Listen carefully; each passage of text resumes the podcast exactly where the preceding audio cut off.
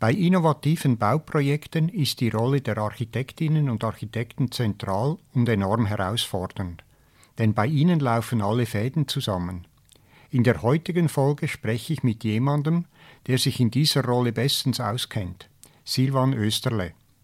Er ist Mitgründer des Architekturbüros ROC, arbeitet als Dozent an der Accademia di Architettura di Mendrisio und ist leitender Architekt in der neuesten Nest-Unit Step 2, bei der die Marktfähigkeit von Innovationen im Zentrum steht. Ich spreche heute mit ihm darüber, wie Architekten Innovationen in Bauprojekten erfolgreich integrieren können, wieso sie sich nicht mehr nur als Softwareanwender, sondern auch als Softwareentwickler sehen sollten und weshalb Architektur People Business ist. Mein Name ist Peter Richner, ich bin stellvertretender Direktor der EMPA und verantwortlich für das Forschungsgebäude Nest. Ich heiße Sie herzlich willkommen zum Nest Podcast. Schön, dass Sie dabei sind. Nest Podcast. Die Zukunft des Bauens. Lieber Silvan, die Person, bei der die Fäden zusammenlaufen, klingt immer so, als wäre man eine Art Puppenspieler und alle Akteure machen genau das, was man will die Realität dürfte wohl ein wenig anders aussehen, oder? Lieber Peter, ja, als Puppenspieler würde ich die Rolle des Architekten heute nicht mehr auffassen. Ähm, Puppenspieler irgendwie impliziert ein gewisses von oben herab. Aber wir begreifen uns als Architekten heute viel mehr als Teil eines Netzwerks, das wir kuratieren, dessen kollektives Wissen wir zusammenführen und dann ähm, vereinen zu einem erfolgreichen Bauprojekt. Ähm, natürlich heißt das kein laissez-faire und jeder macht, was er will. Ähm, dafür sorgt die Entwurfsarbeit zu Beginn, zu Beginn eines Projekts. Die Konzeption, die Entwurfsarbeit helfen, die Leitplanken zu setzen, entlang derer aller, alle dann im Projekt, alle in diesem Netzwerk ähm, das Projekt entwickeln. Und diese Leitplanken helfen einem auch immer wieder zurückzukommen zur eigentlichen Idee und nicht den Faden zu verlieren, sozusagen. Aber du siehst schon noch die Rolle desjenigen, der schaut, dass eben diese Leitplanken vordefiniert werden und auch eingehalten werden. Das siehst du diese Rolle immer noch bei dir als Architekt. Ja, ich sehe diese Rolle beim Architekten, allerdings nicht mehr als alleiniger Entscheider, der das so in Serviettenskizzenform trifft, diese Entscheidung, sondern eingebunden in ein Netzwerk. Er bringt Informationen zusammen, holt diese Informationen frühzeitig im Entwurfsprozess ein und erzeugt daraus oder entwirft daraus diese Leitplanken. Mhm. Netzwerke zu führen ist ja nicht ganz einfach. Wir werden sicher noch darauf kommen. Eben, du hast ja jetzt die Gesamtleitung beim Bau unserer neuen Step 2 Unit, die sich aktuell in der Planung befindet. Wie unterscheidet sich deine Rolle in so einem Projekt, das ja durchaus auch experimentelle Aspekte drin hat, verglichen mit einem, sag ich mal, eher konventionellen Projekt? Ähm, es unterscheidet sich ganz gewaltig eigentlich. Wir stellen den klassischen Entwurfsprozess, wie wir in, der Schule lernen, in der Hochschule lernen, eigentlich auf den Kopf. Ähm, wir entwickeln ein Bauprojekt von der Technologie, von der Innovation über den Nutzer hin zum Projekt. Ähm, Im klassischen Entwurf entwickeln wir ja oft vom Nutzer weg oder von der gewissen Bauaufgabe weg. Hier hingegen eben von der Technologie, von der Innovation. Und trotzdem, es gibt am Schluss Nutzer, es muss ja einen Zweck mhm. haben, das Gebäude. Mhm. Wenn du jetzt von der Technologie herkommst, wie, wie stellst du dann sicher, dass du nicht äh, irgendwo in der Wüste landest, sondern irgendwo eben, wo die Nutzer auch dann wieder sagen, ja, genau das, so etwas haben wir uns gewünscht oder mhm. erhofft? Ähm, durch ein übergeordnet, durch das vorher erwähnte übergeordnete Konzept, diese Leitplanken, die wir am Anfang erstellen, die wir dann zusammen mit euch zum Beispiel, mit dem Nest-Team entwickeln zu Beginn des Projekts. Ähm, wir fragen sehr genau nach, für was wird die Unit eigentlich genutzt. Es gibt den Nutzer schon von Anfang an ähm, und wir versuchen die Technologien, die neuen Innovationen zum bestmöglichen Nutzen dieser zukünftigen Nutzer einzusetzen. Heißt nicht, dass wir ähm, eben das äh, einfach laufen lassen und, und nur ein Potpourri aus, aus Einzelinnovationen zusammenfügen, sondern die Innovationen müssen sich gegenseitig ergänzen und so eigentlich ein stärkeres Gesamtergebnis liefern, als die einzelnen Innovationen an sich ähm, mitbringen und dadurch einen Mehrwert für den Nutzer generieren. Durch, diesen, durch dieses Zusammenspiel und dieses kuratierte Zusammenspiel, vielleicht wie ich es am Anfang genannt habe. Kannst du dazu vielleicht noch irgendwie zwei, drei Beispiele mhm. machen, also du jetzt sagst, okay, wir haben definiert, Nutzung sieht so aus, mhm. Innovationsobjekt kommt aus dieser Ecke und wo sich die dann treffen? Sehr gerne. Ähm, zum Beispiel ist die Nutzung der zukünftigen Step-2-Unit ähm, eine Büronutzung.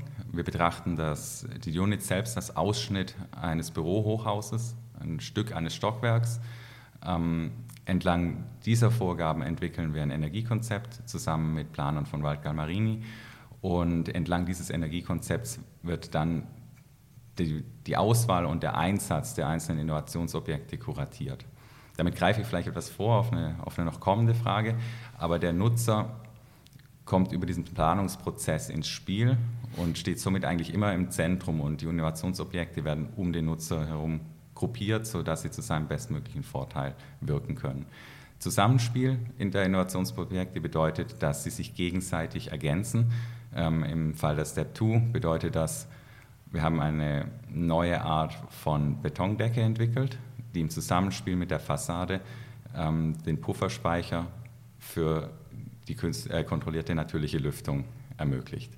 Und somit kommen hier eigentlich drei Punkte zusammen: Energiekonzept, natürliches Lüftungskonzept, Innovationsobjekt Decke und die Ausbildung der Fassade, die in sich selbst wiederum ein Innovationsobjekt ist.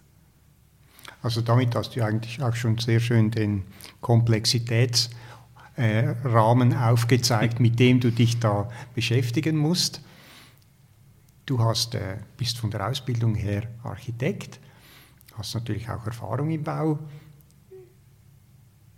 Fühlst du dich da in all diesen Themen auch so sicher, weil eben du ja das irgendwo, mhm. du sagst jetzt kuratieren, du musst das zusammenfügen, mhm. dass dir das gelingt oder, oder wo holst du dir dann das Wissen, damit du eben auch die richtigen Entscheidungen fällen kannst? Hier würde ich gerne auf das Netzwerk, das ich ja zu Anfangs mhm. erwähnt habe, zurückkommen. Dieses Wissen, das liegt nicht bei uns Architekten. Ähm, das ist viel Fachwissen, das bei Fachplanern liegt. Ähm, und unsere Aufgabe sehen wir darin, dieses Wissen zusammenzuführen. Und dafür haben wir heute eben andere Möglichkeiten als früher. Wir haben neue Werkzeuge, neue Softwarewerkzeuge, wir haben neue Schnittstellen des Austauschs. Um ein Beispiel zu nennen, ähm, mit den Fachplanern von Waldgal Marini, die für das Energiekonzept verantwortlich sind und hier auch wirklich sehr kreative Arbeit leisten, ähm, tauschen wir uns regelmäßig auf Basis von digitalen Schnittstellen aus. Das Architekturmodell, das wirklich ein Abbild des Gebäudes ist, wird an die Fachplaner übergeben. Ähm, die Fachplaner simulieren mit diesem Modell den Energieverbrauch der Unit. Die Ergebnisse werden diskutiert und auf Basis dieser Diskussion treffen wir dann Entscheide, machen Anpassungen im Modell und dann beginnt dieser Loop von neuem. Entscheidend ist hier, dass diese Schnittstellen flüssig sind, dass sie einfach sind, dass, dass, dass der Austausch, das Vor und Zurück sehr schnell passieren kann. Wir haben wöchentliche Sure-Fixes und innerhalb dieser Sure-Fixes wird das Modell sogar manchmal zwei bis dreimal aktualisiert.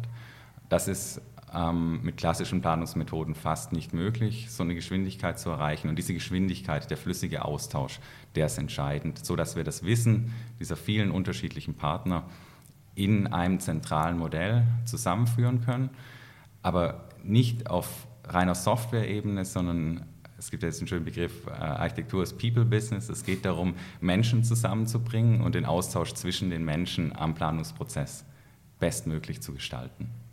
Also ihr habt im Prinzip einen kompletten digitalen Zwilling, diese Step-2-Unit. Das sieht man jetzt überall, also nicht nur in der Architektur, Bau, überall ja. sprechen die Leute von digitalen Zwillingen. Und du hast mhm. richtig gesagt, es braucht dafür ein, ein Software-Tool.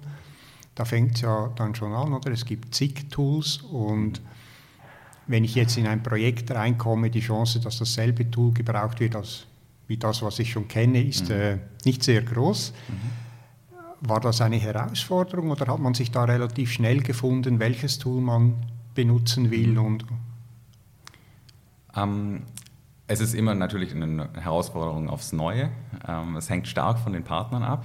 Ähm, manchmal arbeiten wir mit Partnern, mit denen wir vorher schon oft zusammengearbeitet haben. Da haben sich dann auch eigene Schnittstellen etabliert innerhalb dieser Kleinplaner-Teams. Aber der Regelfall ist eher, dass wir große neue Teams für ein Bauprojekt zusammenstellen und dann die Schnittstellen auch neu definiert werden müssen. Heißt, es ist immer wieder neue Verhandlungsarbeit am Anfang eines Projekts. Ich begreife so ein, die Schnittstellen aber nicht als einzelnes Tool, ähm, mit dem alle arbeiten, sondern eher als offenen Standard, über den ausgetauscht wird. Und da gibt es natürlich die bestehenden Standards wie IFC oder BCF. Ähm, die nutzen wir natürlich, aber darüber hinaus muss man oft noch projektspezifische Standards definieren und auch projektspezifische Tools entwickeln. Wenn wir von Tools sprechen, sehen wir uns nicht nur als Softwareanwender, sondern auch als Entwickler dieser Tools. Ähm, das bedeutet, äh, durch Custom-Programmierung, durch eigene Programmierung im Büro erstellen wir zum Beispiel Austauschformate, die spezifisch für ein Projekt geeignet sind. Ähm, manchmal ist es projektspezifisch, manchmal ist es aber auch bürospezifisch. Oftmals können wir Wissen aus einem Projekt in solchen digitalen Werkzeugen kapseln und sie mit ins nächste Projekt transferieren. Wir versuchen sehr genau zu unterscheiden, was ist projektspezifisch, was könnte bürospezifisch sein und was geht vielleicht sogar darüber hinaus und kann zur Teilnahme an Open Source Projekten dienen. Da gibt es sehr interessante Entwicklungen im Moment, ähm, gerade äh, im Bereich IFC OpenShell und Blender BIM, um nur zwei Entwicklungen im Open Source Bereich zu nennen. Ähm, ja, dort passiert sehr Interessantes im Gegensatz zu den klassischen alten Architektur-CAD Schlachtschiffen, würde ich sie fast nennen, ähm, die manchmal etwas umständlich sind und auch oft zu viel Frust führen. Also was wir bei Architektenkollegen oftmals sehen und, und hören, ist, äh, dass diese Werkzeuge, die die klassischen Werkzeuge, ihre Kreativität und Entwurfsarbeit einschränken. Ähm, wir sind aber der Meinung, das muss nicht der Fall sein, wenn wir uns emanzipieren und es schaffen, unsere eigenen Tools zu entwickeln. Also du beschreibst jetzt hier eine Welt, die nicht unbedingt, sage ich mal, mit dem Klischee ähm, korrespondiert, das man normalerweise von der Bauindustrie hat. Wie siehst du das? Gibt es da große Widerstände deiner Partner, sich darauf einzulassen oder suchst du dir einfach a priori schon mal nur Partner aus, die eben eh schon auf diesem Gleis sind? Wir suchen uns Partner raus, die auf diesem Gleis sind, die natürlich auch willens sind, ähm, solche Pro Prozesse voranzutreiben, solche Innovationen im Planungsprozess zu testen. Gleichzeitig kann man sich die Partner nicht immer raussuchen in Bauprojekten, dafür sind sie viel zu komplex. Ähm, und dann versuchen wir, diese Partner eben wachzurütteln, zu, über, zu überzeugen von den Vorteilen ähm, der Möglichkeiten, die sich uns bieten. Manchmal benötigt es viel Überzeugungsarbeit, weil die Bauindustrie wie du sagst, teilweise sehr schwerfällig ist und, und, in gewohnten Mustern arbeitet. Das hängt bestimmt auch mit der Normierung in der Bauindustrie und den sehr ähm, festen Prozessabläufen zwischen Projektphasen zusammen. Aber ähm, wenn man mit den Menschen spricht, äh, wenn man sie einbindet, frühzeitig einbindet, frühzeitig mit ins Boot holt, dann kann man doch sehr viel erreichen. Auch wenn man ihnen zeigt, was man schon gemacht hat, was doch möglich ist. Viele erkennen dann auch für sich selbst den Vorteil in solchen Prozessen und, und sehen eine Möglichkeit, da etwas rauszuziehen für weitere Innovationen innerhalb ihrer Betriebe. Ja, das ist ja wichtig, oder dass es nicht ein Einzelfall bleibt, sondern quasi sich Richtung Guru Normal entwickeln würde. Ähm, du arbeitest ja mit deinem Team bei Rock oft in innovativen Projekten mit. Ähm, was ihr hier jetzt bei Nest macht, ist das für euch exotisch oder sagt ihr, ja, nein, das ist eigentlich schon ähnlich, wie wir als innovatives Büro generell unterwegs sind? Ich würde vielleicht nicht sagen, dass es exotisch ist. Es ist eine einmalige Chance, ähm, weil man hier in sehr konzentrierter Form viele dieser neuen Prozesse testen kann. Ähm, alle Partner, die an, an so einem Nest-Projekt teilnehmen, wollen Innovation betreiben. Ähm, daher kommt erstmal alles auf den Prüfstand. Alles wird hinterfragt und es wird nur das verwendet, was wirklich ähm, Innovation im Bauprozess ermöglicht und nur das wird auch weiterverwendet in den, in den Planungswerkzeugen als auch in den Innovationen und der Forschung, die eingesetzt wird selbst.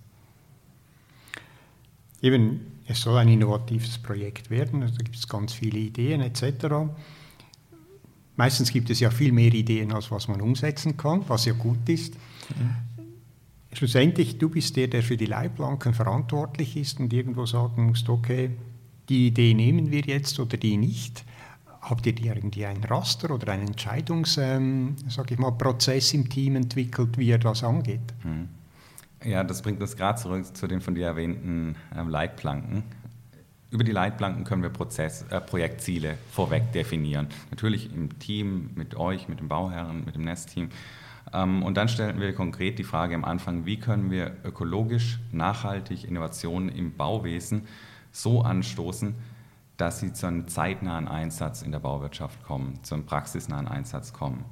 Ähm, und entscheidend hierfür ist bei Step 2 vor allem, dass alle Innovationen und Forschung, die zum Einsatz kommt, entlang der Wertschöpfungskette der beteiligten Partner ähm, entwickelt und eingesetzt wird. Entlang der Wertschöpfungskette bedeutet, dass es wirtschaftlich Sinn machen muss für die beteiligten Partner, diese Innovationen später auch einzusetzen. Die beste Innovation, die beste Material Materialersparnis zum Beispiel, bringt nichts für, für nachhaltiges Bauen, wenn sie später nicht eingesetzt oder nicht zeitnah eingesetzt werden kann, weil der Klimawandel wartet nicht auf uns, er findet statt und wir müssen reagieren. Die Baubranche, wie jeder weiß, ist einer der größten Klimasünder und ähm, hier, hier ist, ist Zeitdruck vorhanden und daher denken wir, dass manchmal vielleicht nicht die, die extremste Lösung, die beste Lösung, die man erreichen kann, ähm, die beste ist im Gesamtkontext, sondern eher eine praxisnahe, die auch einen zeitnahen Einsatz erreichen kann. Ähm, darüber hinaus haben wir für die Innovation selbst Bewertungskriterien erstellt.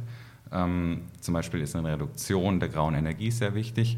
Das kann durch zwei Wege erreicht werden. Einerseits durch die Auswahl der Materialien, die verwendet werden, andererseits durch die Reduktion. Auswahl bedeutet, wir setzen zum Beispiel eher auf Holz. Ähm, wenn wir Zement einsetzen oder wenn wir Beton einsetzen, wie er sich im Bauen höchstwahrscheinlich nicht ganz vermeiden lassen wird immer, setzen wir aber auf ähm, Recyclingprozesse in der Materialgewinnung und einer möglichst starken Materialreduktion und versuchen auch hier eine Balance zu finden. Natürlich können wir mit dem besten UHPC-Beton sehr dünne Strukturen erreichen, aber wir versuchen eher einen Mittelweg zu gehen, auf ähm, Recycling-Zement und Recycling-Zusätze zu setzen und dafür die, die Nachteile ähm, in der Statik in Kauf zu nehmen und das wiederum durch Optimierung der Geometrie auszugleichen. Das ist ein, ein fortwährender Optimierungsprozess, den du beschreibst. Mhm. Das ist das eine. Das andere ist noch, Forschende haben, sie, so, haben es an sich, dass sie immer wieder morgen noch eine bessere Idee haben, als was sie heute hatten. Und irgendwann muss man aber mal sagen, okay, jetzt ist genug, weil wir schlussendlich diese Step-2-Unit bauen mhm. wollen. Wann ziehst du die Linie und sagst, so, jetzt, das war's. Das ist zwar eine total spannende Idee, mhm. aber zu spät. Hm, bevor ich auf die Frage zurückkomme, würde ich gerne noch eines ergänzen. Für die Unit selbst ähm, haben wir von Anfang an dieses Energiekonzept, das ich zu Eingangs erwähnt hatte, entwickelt. Und dieses Energiekonzept ist Teil der Leitplanken, entlang der wir alle Entscheide treffen. Ähm, und Darüber hinaus äh, entwickeln wir die Detaillierung der Unit äh, im Sinne der Kreislaufwirtschaft so, dass das Gebäude immer mit der Idee, der Rück, mit, dem, mit der Idee des Rückbaus schon geplant wird. Das führt auch eben zu Bewertung von Innovationsobjekten, über die du gerade gesprochen hast. Ähm, wir haben zu Eingangs des Projekts eine Risikobewertung der einzelnen Innovationsobjekte durchgeführt und für alle Hochrisiko-Innovationsobjekte, die zum Beispiel noch sehr frühes Entwicklungsstadium hatten, haben wir Alternativen, halten wir Alternativen vor in der Planung. Ähm, danach folgt ein sehr klassisches äh, Projektmanagement-Vorgehen. Wir setzen Milestones, zu denen gewisse kritische Schritte der Innovation erreicht werden müssen. Wenn diese nicht erreicht sind, haben wir dann mehrere Optionen. Ähm, das eine ist, wir können das, die Innovation vereinfachen. Ähm, wir können die, die Komplexität versuchen zurückzufahren. Ähm, die zweite Option ist, wir erhöhen die Ressourcen beim Partner, um die Innovation schneller voranzutreiben. Ähm, die dritte Option ist ein Abbruch der Innovation und der Einsatz des alternativen äh, Szenarios. Und äh, zu guter Letzt eine Anpassung des Zeitplans. Das wird dann im Team diskutiert äh, und ja, wir hoffen, dass wir damit einigermaßen ein, ein standardisiertes Vorgehen ähm, für, die, für, für immer sich erneuernde Ideen und Prozesse ähm, etablieren können. Und bis jetzt funktioniert das eigentlich ganz gut. Ist auch der Eindruck, den ich von außen habe. Und für uns ist Step 2 natürlich genau in dem Sinn wirklich ein zweiter Schritt, weil so strukturiert, wie du das jetzt beschrieben hast, sind wir natürlich noch selten in den bisherigen Units vorgegangen und haben dann eben genau immer diese Probleme gehabt. Wir haben äh, Termine nicht einhalten können, wir hatten Probleme mit dem Budget oder es gab dann Friktionen, weil etwas nicht so geklappt hat, wie es sollte. Und was du eigentlich jetzt beschreibst, ist ja ein Prozess, der quasi wie ein Blueprint auch für zukünftige Units dienen könnte. Sicher mhm. etwas, was wir, was wir uns erhoffen. wenn du jetzt siehst, die, die Erfahrungen, die du jetzt in diesem eher experimentell ausgerichteten Bau machst, wie viel kannst du davon mitnehmen für andere Projekte? Ich glaube, man kann sehr viel davon mitnehmen, beinahe alles. Äh, gerade die konzentrierte Form, die uns hier wie ein Testumfeld ermöglicht, in dem wir neue Ideen ausprobieren können im Planungsprozess, ähm, ermöglicht uns, diese dann gleichzeitig auch in anderen Projekten einzusetzen. Äh, für uns ist es wirklich die einmalige Chance, die ich zu, zuvor das beschrieben habe, ähm, mit Partnern Planungsinnovationen innerhalb so eines Projekts zu betreiben. Das Projekt ist nicht nur Bau und Bauteilinnovation, sondern auch Planungsinnovation, die ganz entscheidend ist hier. Und von daher würde ich sagen, wir, wir als Büro können davon alles mitnehmen. Ich glaube, ich kann auch für unsere Partner bei Waldgal Marini sprechen, dass sie sehr viel aus diesem Projekt mitnehmen können. Ähm, beide Büros sind Partner im, im, im Prozess hier am Nest und ich glaube, das ist ganz wichtig, dass wir sehr starke Partnernetzwerke aufbauen ähm, für, diese, für diese Projekte. Äh, bei uns sind inzwischen fast alle Bauteile über Partner abgedeckt. Wir haben nur noch sehr kleine Bereiche, die nicht durch Partner ähm, bespielt werden. Und ich glaube, gerade dieses gemeinsame Vorgehen von Anfang an, ähm, dieses gemeinsame, alle ziehen an einem Strang, das ist was, von dem wir sehr viel lernen können, ähm, auch für klassische Projekte. Äh, hier kommt natürlich die, die Grätsche aus den Normen und aus den klassischen Projektabläufen, ähm, wo ähm, wo die, die Normen uns sozusagen Pro Projektschritte vorschreiben, ähm, über die manche Partner dann nicht bereit sind, hinüberzugehen. Ich möchte nur die Ausschreibungsvergabephase erwähnen. Ähm, die ist wirklich immer ein, Straßenblock im, Pro, im Projekt Fortschritt, weil Partner hier nicht zusammenspielen wollen und können, vor allem ähm, ausführende Unternehmen, können ihr Wissen nicht preisgeben, bevor sie nicht wissen, dass sie, dass sie ähm, einen Auftrag, erhalten.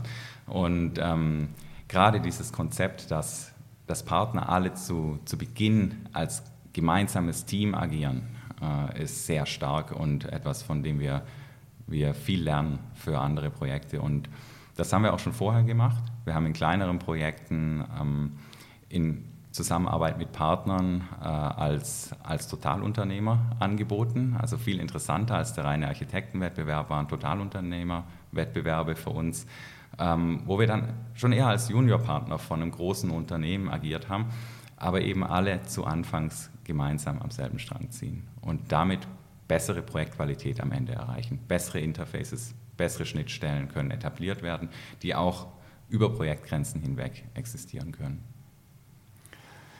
Das, eben, du sagst, die Norm ist das eine, die, das Beschaffungswesen das andere eigentlich ist es ja ein System, wo primär Leute halt auch miteinander arbeiten, die sich kennen und die einander vertrauen und nicht ich kaufe sieben Leistungen bei sieben unterschiedlichen Leuten ein, die ich einzeln ausgeschrieben habe, was natürlich ja, das Beschaffungswesen ein wenig in diese Richtung zieht. Siehst du da Chancen, jetzt abgesehen vom TU ist ein mögliches Modell, dass es auch andere Möglichkeiten gäbe, wieder etwas mehr in diese Richtung zu gehen, ohne dass man so in, sag ich mal, in eine Vetternwirtschaft abgleitet, weil das war ja der Grund, wieso man das Beschaffungswesen so rigide gemacht hat. Ich, und vielleicht spekuliere ich jetzt etwas, ja, ja. mich etwas ja. weit aus dem Fenster, aber ich, für mich ist das Beschaffungswesen, wie es heute existiert, ähm, ein Beschaffungswesen, das für das Zeitalter vor dem Computer entwickelt wurde. Vor der Möglichkeit. Das ist schon ein Moment her, hm? Ja, es ist schon ein Moment her. Also es ist die, die klassische Arbeitsweise. Aber wir haben ja viele Jahre auch den Computer als Zeichenwerkzeug nur verwendet. Wir haben ja das Zeichenbrett kopiert mit dem Computer. Und erst in den letzten Jahren wird der Computer über den Entwurfsprozess hinausgehend auch für die Planung entlang seiner Fähigkeiten eingesetzt, ähm, entlang der Daten, über die wir sprechen und entlang der Prozesse und Logiken, die wir sprechen, und nicht entlang der, des Plans, den man am Ende generiert. Ähm, und ich glaube eben, dass das Beschaffungswesen, das basiert sehr stark auf dieser, dieser traditionellen Denkweise der Planung. Ähm, Planung Norm und Beschaffungswesen gehen ja alle Hand in Hand. Die Phasen sind aufeinander mhm. abgestimmt. Und das Ganze dient ja dazu, Sicherheit zu geben. Es dient äh, dazu, dem Bauherren Gewährleistungssicherheit zu geben. Es dient auch den einzelnen Planungsbeteiligten dazu, Sicherheit und Abgrenzung zu ermöglichen, darüber, wer was zu leisten hat und wer welche Verantwortung trägt. Ähm, ich glaube, wenn wir über die neuen Möglichkeiten des Datenaustauschs in, in anderen Modellen, also BIM-Methode, IFC, BCF, reden, dann brauchen wir auch neue Normen, die diesen, dieser Art des Datenaustauschs auf andere Art und Weise gerecht werden. Bisher kann ich keine Lösungen anbieten. Ich glaube, das würde auch den Rahmen des Podcasts bei weitem sprengen. Aber ich denke, es ist ganz wichtig, dass, dass diese Arbeit gestartet wird und mutig gestartet wird. Wir können natürlich nicht alles über Bord werfen. Wir brauchen höchstwahrscheinlich eine mehrere Generationen dauernde Übergangsphase.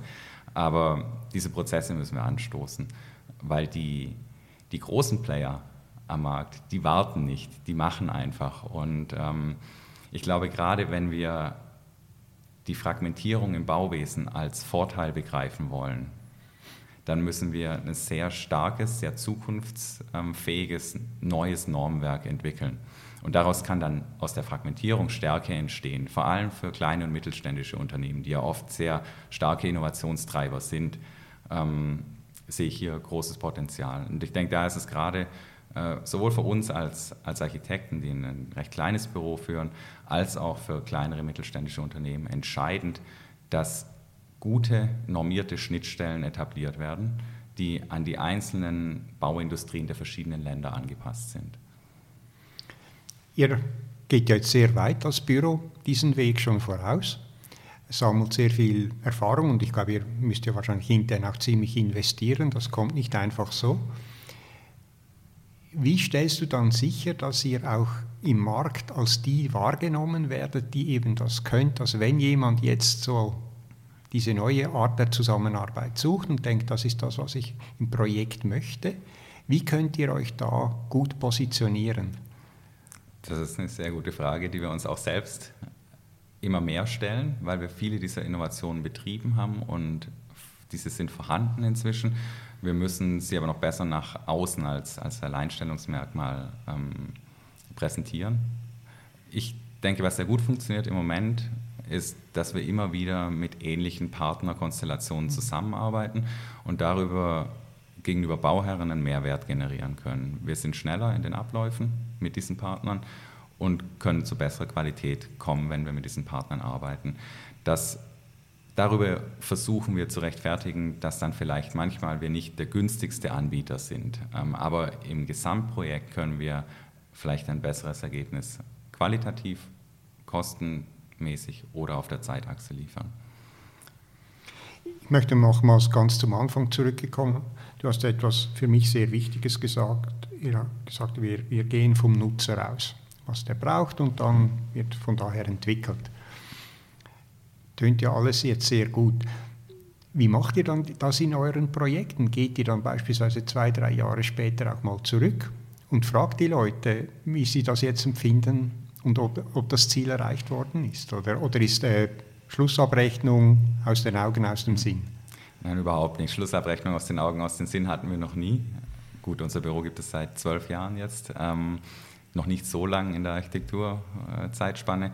Mit allen unseren bisherigen Nutzern und Auftraggebern haben wir ein bestehendes Verhältnis und sehen sie auch immer wieder, sehen die Bauwerke wieder, ähm, lernen auch von diesen Bauwerken lernen von den Ergebnissen. Wir haben angefangen, diese Experimente, die vor allem aus dem Bereich der digitalen Fabrikation kamen, zu, zu Anfangs in kleinen Ladenbauten, in wirklich sehr kleinen Bauten, weil man da sehr fokussiert arbeiten kann, einzusetzen. Diese Läden ähm, und die Kunden, die Auftraggeber dieser, dieser Läden, die kommen immer wieder zurück. Von daher haben wir auch ähm, Projekte sozusagen erneuert. Ein Laden besteht in der Regel ähm, vier bis sechs Jahre, dann wird er, wird er neu gebaut. Mhm. Ähm, für, die, für diese Kunden haben wir dann mehrfach Läden neu gebaut und somit auch aus den alten Projekten lernen können. Ähm, das auf Kundenebene, auf Nutzerseite, da kommen dann sehr subjektive Erfahrungen mit rein. Was hat gut funktioniert, was hat nicht gut funktioniert. Das geht schon sehr ins klassische Architektenentwurfsfeld. Auf der anderen Seite, die, die, technische Seite, das Backend sozusagen. Hier arbeiten wir auch immer wieder mit den gleichen Unternehmern zusammen, eben um diese Projekte und mhm. Schnittstellen einzuschleifen, einzuspielen und darüber lernen wir dann auch ähm, und können von Projekt zu Projekt diesen Nutzen weiterentwickeln. Also als Nutzer sehe ich hier nicht nur den Auftraggeber, sondern als Nutzer auch den Unternehmer. Ja, das sind ja auch eure Partner in dem Sinne. Genau. Du hast jetzt eine sehr innovative und ich denke auch zukunftsträchtige Art und Weise des Planens und Bauens beschrieben. Wir freuen uns enorm auf diese Unit. Ich denke, nächstes Jahr wird der Bau losgehen. Wenn wir darüber hinausschauen, was denkst du, wie wir in 50 Jahren bauen? Vielleicht äh, kann ich es zweigeteilt beantworten. Eine sehr ein sehr provokatives Szenario und vielleicht auch ein sehr pessimistisches Szenario. Ähm, das wäre, dass wenige sehr große Unternehmen, die komplett vertikal integriert sind, die Bauindustrie beherrschen, ähm, gerade ihre eigenen Standards entwickelt haben, ihre eigenen Normen entwickelt haben, weil das für die breite Masse gefehlt hat. Ähm, sie verwenden KI-Systeme, die nur noch mit sehr geringer Nutzerinteraktion Entwürfe fertigen und auch den ganzen Planungsprozess erledigen. Und ähm, darüber hinaus bleiben vielleicht noch so fünf bis zehn Prozent an den exklusiven Architektenaufgaben. Das ist aber wirklich das Negativszenario und ich bin hoffnungsfroh, dass das nicht eintreten wird. Ähm, ich glaube, jeder hat von, von der Pleite von Catera gehört, ohne irgendwie schadenfroh zu sein. Äh, die, der Untergang von Catera, das war ein Unternehmen in, in Amerika, das versucht hat, diese vertikale Integration mit hoher Vorfertigung ähm, an den Markt zu bringen. Hat, glaube ich, zehn bis zwölf Jahre das versucht und vor drei, vier Monaten war dann Schluss. Ich glaube, dieses Beispiel, das sollte uns hoffnungsvoll stimmen, dass es auch einen anderen Weg gibt. Und der andere Weg, der ist für mich das optimistische Szenario. Und vielleicht liegt die Realität dann irgendwo dazwischen.